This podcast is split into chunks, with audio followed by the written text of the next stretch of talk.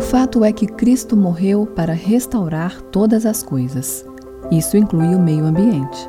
Não podemos separar a responsabilidade ambiental da vida do cristão, pois seria uma contradição. Mas trata-se de uma discussão perigosa. Por quê? Porque ao separarmos responsabilidade ambiental do cristianismo, nós a separamos de Cristo. Consequentemente, caminhamos quase sem retorno, já que estamos dizendo que Cristo só morreu pelas almas dos crentes e que o corpo, que faz parte do mundo que será destruído, é mau, não serve e deve desaparecer.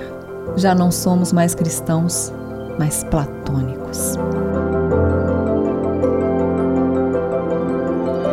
O devocionário da Estação da Criação contém 34 meditações ilustradas e pode ser adquirido pelo site www.livrou.com.br.